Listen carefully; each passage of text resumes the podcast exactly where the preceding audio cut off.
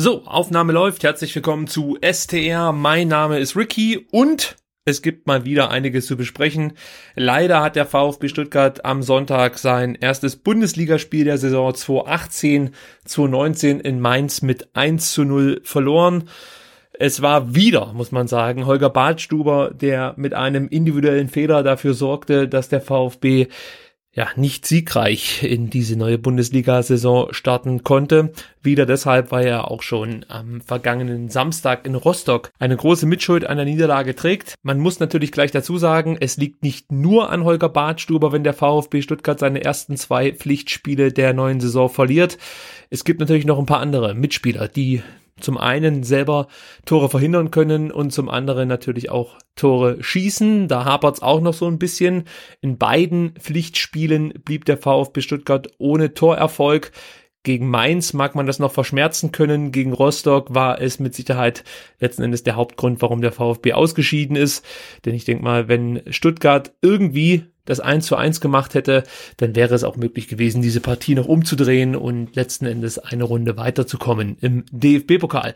Ja, DFB-Pokal ist nicht das Thema. Mainz soll das Thema sein. Ich werde das heute ein bisschen anders machen, werde nicht jede Position durchgehen. Ich versuche es ein Stück weit allgemeiner zu halten, weil ich auch nicht möchte, dass die Sendung wieder so ewig lang wird.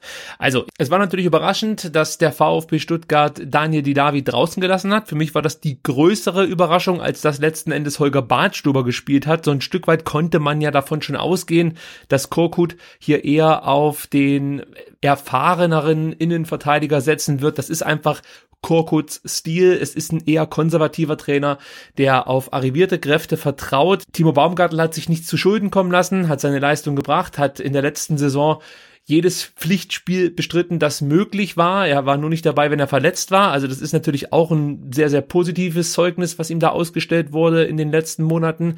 Aber Jetzt hier war es vielleicht gar nicht so überraschend, dass sich Korkut für Bartstuber entschieden hat. Vielleicht muss man auch berücksichtigen, dass ein Trainer nicht gleich nach einem Fehler so einen wichtigen Spieler den Laufpass geben kann. Ja, vielleicht ist es auch nachvollziehbar, dass ein Coach sagt, wenn so ein wichtiger Führungsspieler mal einen Fehler macht, dann kann ich den nicht gleich auf die Bank setzen. Das ist natürlich auch ein verheerendes Signal an Mitspieler, ja. Beim kleinsten Fehler bin ich raus, das sorgt nicht für viel Sicherheit und wird auch nicht das Vertrauensverhältnis zwischen Trainer und Spieler vorantreiben. Also ich kann es ein bisschen nachvollziehen, dass Korkut sich hier für Bartstuber entschieden hat.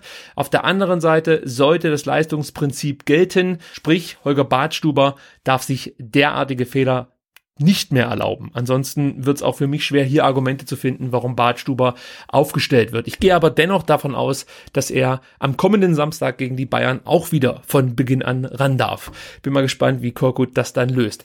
Die Davi muss man natürlich auch noch ansprechen. Auch er hat es nicht in die erste Elf geschafft. Das war für mich die größere Überraschung.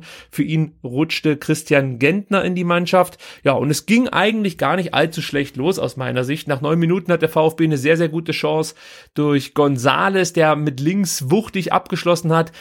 Das Ding ging zwar nicht rein und es wäre mit Sicherheit auch ein Traumtor gewesen, wenn Gonzales da das Tor erzielt hätte, aber es ging mir mehr um den Abschluss, den Gonzales hier gesucht hat. Das war etwas, was ich in der letzten Saison vermisst habe, einfach mal auch aus ungewöhnlichen Positionen abziehen, Risiko zu gehen und es war ein toller Schuss, auch toll vorbereitet von Gomez. Das hat mir Mut gemacht, muss ich ganz ehrlich sagen. Gonzalo Castro hat in der Anfangsphase viele Bälle der Mainzer abgefangen, auch das hat mir ganz gut gefallen mit zunehmender Spieldauer haben sich die Mainzer einfach darauf besser eingestellt und haben vermieden, durch die Mitte zu spielen, haben lange Bälle gespielt und haben irgendwann die große Schwachstelle des VfB Stuttgart ausgemacht. Und das war leider Gottes die rechte Abwehrseite. Pablo Maffeo hatte da vor allem in der Defensivbewegung, wenn die Mainzer umgeschaltet haben, größere Probleme. Irgendwie hatte da die PS nicht so richtig auf den Boden bekommen. Auch nach vorne sah das nicht besonders gut aus von Maffeo. Mir fehlten da scharf geschlagene Flanken auf Gomez. Vielleicht auch mal ein guter Pass. So richtig war es nicht Pablo Maffeos Spiel, muss man ganz ehrlich sagen. Die Krönung für mich war die 26. Minute, als Maffeo einen relativ leicht zu kontrollierenden Ball nicht unter Kontrolle gebracht hat. Holtmann schnell reagiert hat und Mateta in Szene gesetzt hat und der wirklich nur ganz, ganz ganz knapp am langen Pfosten vorbeischießt. Das hätte das 1 zu 0 für die Mainzer sein können. Da hatten wir ein bisschen Glück. Insgesamt würde ich sagen, war die erste Halbzeit dennoch nicht so schlecht. Ja, es war ein guter Beginn, man hat hoch verteidigt und dann hat man so ein Stück weit den Faden verloren. Zum Thema Hochverteidigen kann man natürlich die Frage stellen, wenn du Bartstuber als eher langsamen Innenverteidiger aufbietest, ob man dann das Risiko gehen kann, hoch zu verteidigen. Es sollte sich in der zweiten Halbzeit rächen, da kommen wir gleich noch drauf zu sprechen, aber ja, Holger Bartstuber hat das in München auch schon gemacht. Also da war es auch üblich, dass er sehr hoch verteidigt hat und hat das auch problemlos gemeistert und aus meiner Sicht hat Bartstuber bis zu seinem entscheidenden Fehler relativ wenig anbrennen lassen. Das sah ganz gut aus. Das größere Problem war für mich eigentlich dann immer wieder Maffeo, der Defizite hatte und mit Holtmann größere Probleme hatte.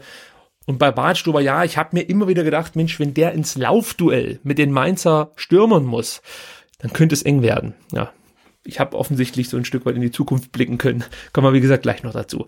Die zweite Halbzeit begann wieder ganz gut. Gonzales mit einem tollen Ballgewinn gegen Kunde, der sich da auch so einen kleinen Lapsus erlaubt hat, spielt dann direkt weiter auf Gomez. Der dreht sich einmal und schießt haarscharf am linken Pfosten vorbei. Da haben wir ein bisschen Pech gehabt. Vielleicht haben wir in der Rückrunde in solchen Momenten mehr Glück gehabt. Und jetzt diesmal, ja, ging der Ball halt daneben man muss ganz klar sagen, wenn so ein Ding reingeht in der 50. Minute, dann läuft das Spiel natürlich ganz anders. Es kam dann fast schon, wie es kommen musste. Wenn hier irgendjemand noch das Spiel gewinnen wird, dann wird es sehr wahrscheinlich durch einen unglücklichen Fehler passieren. Ich dachte in der 62. Minute, jetzt ist der Zeitpunkt gekommen. Insua mit einem Handspiel, der Video Assistant Referee schaltete sich ein und für mich war klar, dass das hier Elfmeter geben wird. Aus meiner Sicht muss man die, ich sage mal, Regeländerung dazu so interpretieren, dass genau sowas, was Insua da unterlaufen ist, eigentlich als Handspiel gewertet werden muss und dann hätte es Elfmeter gegeben. Und gut, letzten Endes muss man sagen, sind wir dann nochmal davon gekommen. Es gab dann auch nochmal ein Abseitstor von Quaison und es deutete dann doch mehr darauf hin, dass die Mainzer vielleicht hier noch das glücklichere Ende für sich finden. In der 76. Minute war es dann soweit. Uja trifft für die Mainzer, macht das entscheidende 1 zu 0. Holger Badstuber sieht im Laufduell gegen Quaison nicht besonders gut aus, stolpert auch noch. Er sagt, er hätte in die falsche Richtung geguckt und wurde dann so ein Stück weit auch noch von der Sonne überrascht, die ihn geblendet habe. Ist auch alles egal. Badstuber weiß, er hat in diesem Moment einen Fehler gemacht und ich bin mir sicher, dass Holger Bartschuber ein Profi ist, der alles daran setzen wird, diesen Fehler im Laufe der Saison wieder auszumerzen. Also da mache ich mir wirklich bei Holger Bartschuber überhaupt keine Gedanken. Ich hoffe nur, dass er sich jetzt nicht allzu sehr aus der Ruhe bringen lässt, ja, was das Umfeld angeht. Da gab es in den letzten Tagen dann doch schon viel Häme und auch, ja, Beleidigungen, die ich einfach übers Ziel hinausgeschossen finde. In solchen Situationen, wo so wichtige Spieler Fehler begehen, bin ich der Meinung, muss man als Fan die Mannschaft und den Spieler vor allem unterstützen, aufbauen und zur Seite stehen. Also dieses lustig machen darüber, dass Bartstuber eigentlich Champions League spielen wollte und so. Das kann ich nicht nachvollziehen. Ich meine, wenn du so eine Vita hast wie Holger Bartstuber, ist das ganz normal, dass das dein Ziel ist. Und es sollte uns ehren, dass er das Ziel, Champions League oder international zu spielen, hier in Stuttgart für erreichbar hält. Das ist ja eigentlich eine Auszeichnung für den Verein und natürlich auch für die Fans. Er hat gesagt, er fühlt sich hier pudelwohl, er findet das Umfeld toll und er spürt was. Er ist letzten Endes einer von uns und ich nehme ihm das ab.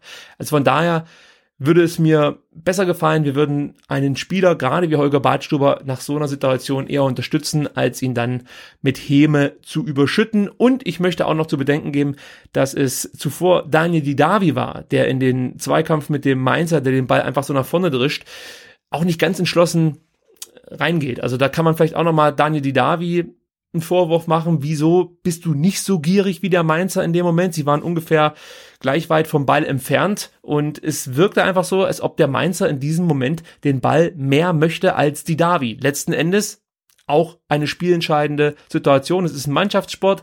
Wir haben nicht wegen Holger Badstuber verloren. Es sind ganz viele andere beteiligt gewesen und ich finde es dann nicht besonders gut, wenn man den eigenen Spieler nach so einem Fehler dann auch noch ja, an Karren pisst. So möchte ich es mal sagen. Kritik ist angebracht, gar keine Frage, aber es sollte alles in einem gewissen Rahmen bleiben. Ja, es gab auch noch einige Kritik, was die Wechsel angeht. Taifun Korkut hat in der 59. Minute Gonzales rausgenommen, die Davi gebracht, in der 80. Minute Tommy rausgenommen, Akolo gebracht. Hier die Frage natürlich, wieso müssen Tommy und Gonzales gehen? Tommy hatte jetzt aus meiner Sicht nicht unbedingt den besten Nachmittag, von daher kann ich es nachvollziehen und zu dem Zeitpunkt musste Korkut natürlich auch offensiv reagieren, wollte mit Akolo nochmal neuen Schwung reinbringen. Das ist Akolo auch letzten Endes nicht gelungen. Er hatte natürlich auch nicht die Zeit, um jetzt da wirklich nochmal sie richtig einzuspielen und vielleicht sogar das Heft des Handelns in die Hand zu nehmen und klare Akzente zu setzen. Der Wechsel zuvor, Gonzales geht raus, die Davi kommt rein, kann ich mir erklären. Ich denke mal, Korkut musste sich zwischen die Davi und Gonzales entscheiden und seine Idee war, dass Gonzales in den ersten 60 Minuten alles reinhaut, die Davi dann nochmal mit neuen Ideen und natürlich ausgeruht für mehr Schwung sorgen kann. Das ist Daniel Didavi jetzt auch nicht gelungen. Ja, auch an ihm alleine lag es letzten Endes nicht, aber er konnte halt nicht die Akzente setzen, die man sich von ihm erhofft hat in diesem Spiel. Ja, und der Wechsel in der 84. Minute, Sosa für Insua, da war Korkut letzten Endes gefordert, so einen Spieler zu bringen. Ansonsten gab es ja nur noch andere Defensivkräfte auf der Bank. Und mit Sosa hat sich Korkut vielleicht erhofft, dass er dann über die Außen mit starken Flanken kopfballstarke Spieler in Szene setzen kann. Ja, Gomez, Gentner, die Innenverteidiger. Also da kann man ja schon für Gefahr sorgen. Ist ihm nicht gelungen, obwohl die Ansätze gar nicht so schlecht waren, muss ich sagen. Also diesen Wechsel kann ich ein Stück weit nachvollziehen. Es komprimierte sich sowieso alles ziemlich zentral beim VfB und da war die Idee, das Spiel mehr auf Außen zu verlagern, vielleicht auch nicht die dümmste von Taifun Korkut. Ist letzten Endes nicht aufgegangen, der Plan. Der VfB verliert am Ende mit 1 zu 0. Vielleicht nochmal ganz kurz was zum Spiel. Insgesamt habe ich das Gefühl, dem kompletten VfB-Spiel fehlt es an Tempo, Spritzigkeit und auch ein bisschen Mut.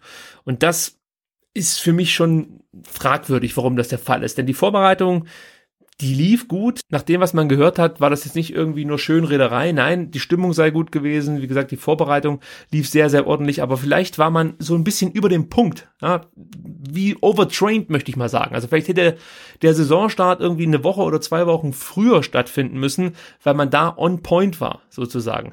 Das Thema Tempo wird uns aus meiner Sicht trotzdem die komplette Serie jetzt begleiten, weil dem VfB es einfach insgesamt im Kader an Tempospielern fehlt. Donis ist da die Ausnahme.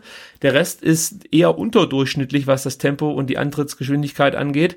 Es scheint für mich auch so, dass Taifun Korkut nicht allzu viel Wert auf Tempo legt äh, wenn ich mir mal so überlege, ein Donis kommt gar nicht mehr zum Einsatz, sitzt sogar auf der Tribüne, Akolo nur sehr spärlich. Ich erinnere da auch an Takuma Asano, der unter Korkut überhaupt keine Rolle mehr gespielt hat. Ich glaube, Korkut bevorzugt eher so, ein, so eine Mischvariante, wie es Eric Tommy ist. Ein Spieler, der im 1 zu 1 sich durchsetzen kann, ja, eine gute Zweikampfstärke hat, nicht zu offensiv, nicht zu risikobereit, aber immer noch gut genug, um nach vorne hin für Gefahr zu sorgen. Und es wirkt auf mich so, als ob Korkut das Gleiche auf der rechten Seite sucht. Gentner ist da momentan, so scheint es zumindest, seine bevorzugte Wahl. Aber ich bin mir nicht sicher, ob Korkut wirklich sehr viel Wert darauf legt, schnell über die Außen nach vorne zu kommen, Flanken zu schlagen, nach innen zu ziehen, wie auch immer.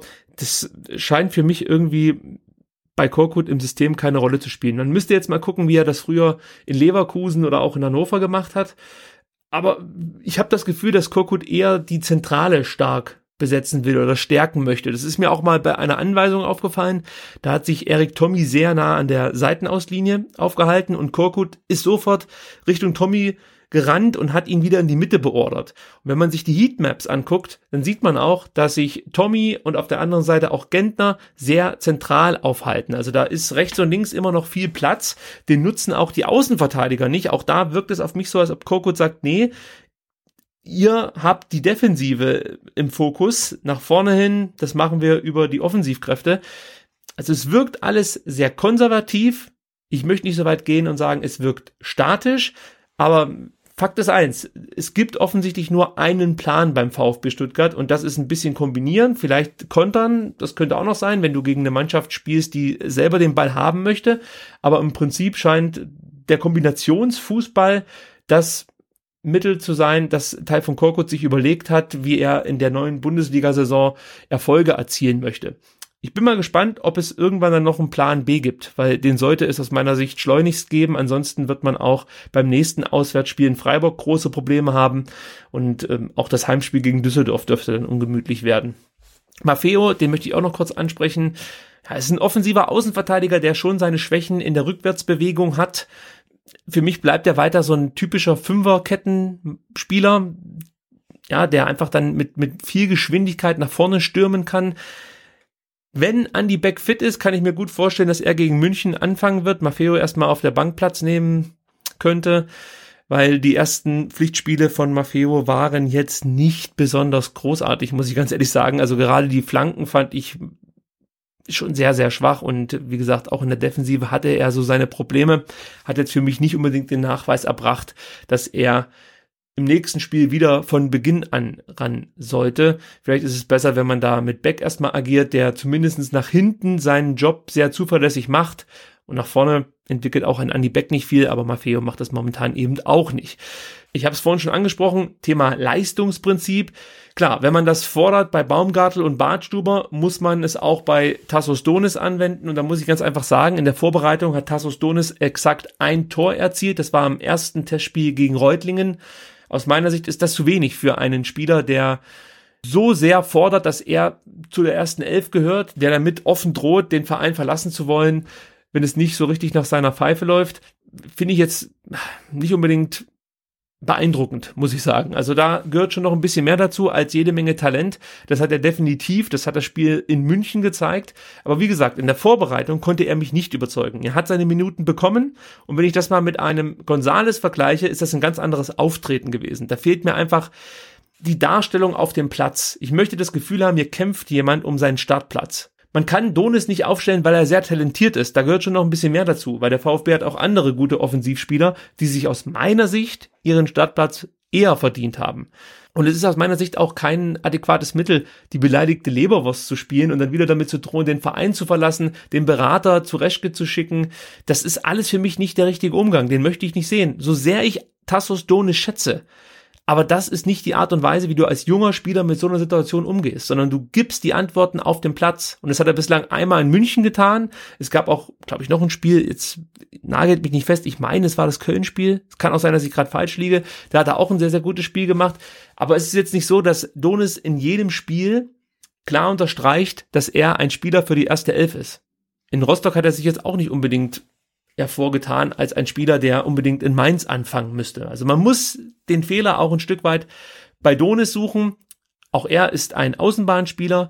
Es wirkt für mich so, als ob Taifun Korkut mit so schnellen Außenbahnspielern in seinem System nicht unbedingt agiert. Wenn es natürlich dann spitz auf Knopf steht und du noch irgendwie ein Tor erzielen musst, dann ist so ein Spieler immer gerne genommen, aber für die Startelf scheint es für Donis nicht zu reichen. Und die Situation muss er annehmen. Wenn er das nicht kann, muss er den Verein verlassen. Ich würde es sehr schade finden, weil das Potenzial, ein richtig guter zu werden, hat er definitiv. Aber wie gesagt, es gehört einfach ein bisschen mehr dazu.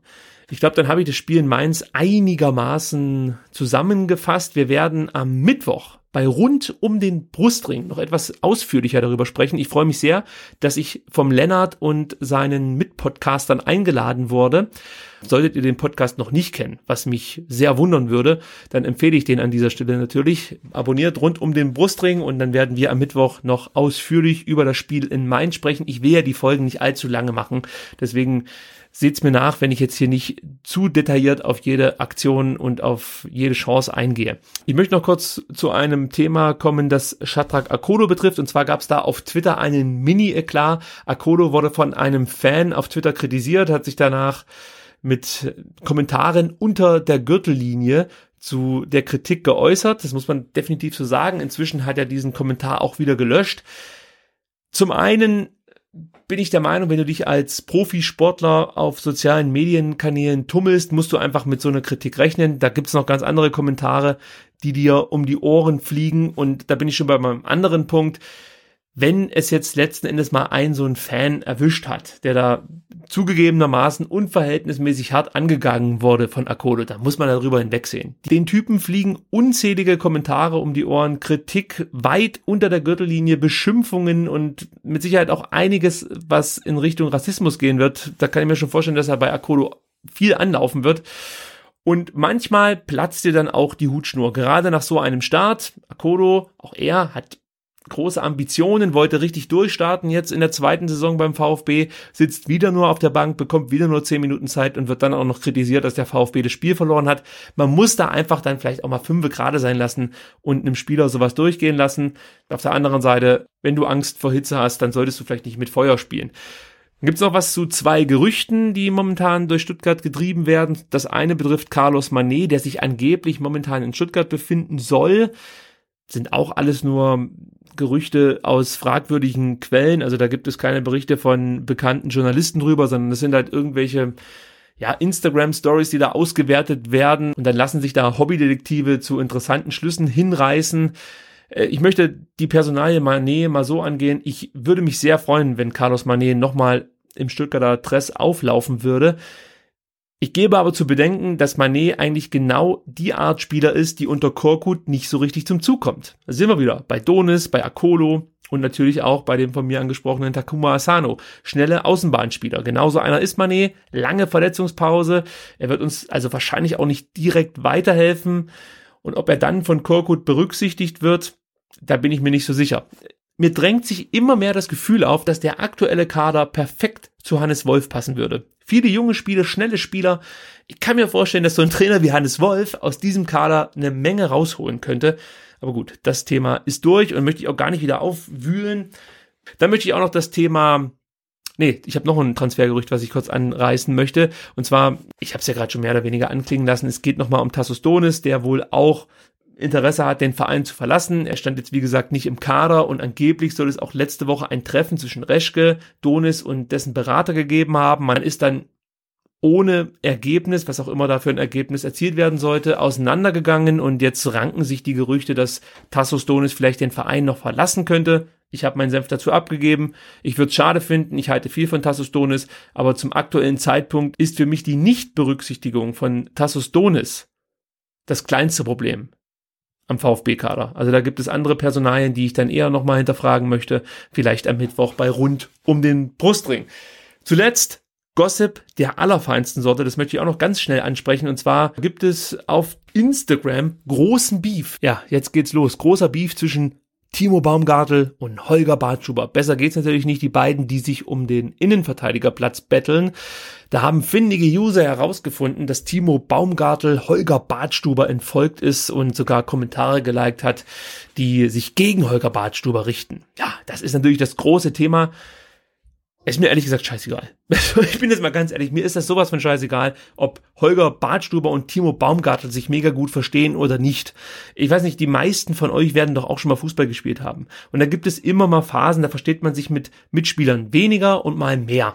Und es gibt auch Mitspieler, von denen will man überhaupt nichts wissen. Aber trotzdem, wenn man mit diesen Spielern zusammen auf dem Platz steht, ist man eine Einheit. So kenne ich das zumindest. Und ich kann mir nicht vorstellen, dass es bei Profispielern wie bei Volker Badstuber und Timo Baumgartel anders läuft. Aber es kommt mir so vor, als ob der Großteil der VfB-Fans sich momentan auf Probleme stürzt, wo eigentlich keine Probleme sind, beziehungsweise die uns jetzt momentan egal sein können. Ja, ob jetzt Akolo auf Twitter mal ausfällig geworden ist, interessiert mich nicht. Ob Manet sich momentan in irgendeinem Parkhaus in Stuttgart rumtreibt, ist mir eigentlich auch egal. Und ob Timo Baumgartel und Holger Badstuber Instagram-Stories miteinander tauschen, da gebe ich auch einen Fick drauf. Möchte ich mal so auf den Punkt bringen. Mir ist es wichtig, was nächsten Samstag im Neckarstadion passiert. Alles andere ist mir völlig egal. Und da kann ich auch überhaupt nichts hineininterpretieren in, der, in die aktuelle Situation der Mannschaft, weil ich noch nicht mal weiß, ob Timo Baumgartel seinen Twitter-Account oder seinen Instagram-Account in dem Fall alleine betreut oder ob es vielleicht noch eine Social Media Agentur gibt, die auch noch für diesen Kanal mit zuständig ist. Das ist nicht so unüblich bei diesen Profisportlern, dass sie natürlich ihren Kanal selber befeuern, aber dass dann immer noch jemand mit dabei ist, der zum Beispiel diverse Beiträge liked, nur um eine gewisse Präsenz zu zeigen im Internet. Ist eigentlich völlig egal. Wir haben die ersten beiden Spiele jetzt verloren und da lege ich mich fest, die hätten wir auch verloren, wenn Baumgartel und Bartstuber auf Instagram noch befreundet gewesen wären. In diesem Sinne, ich habe schon wieder viel zu lange gemacht. Ich hoffe, ihr seht mir das nach. Wir hören uns am Mittwoch bei Rund um den Brustring. Bis dahin, tschüss.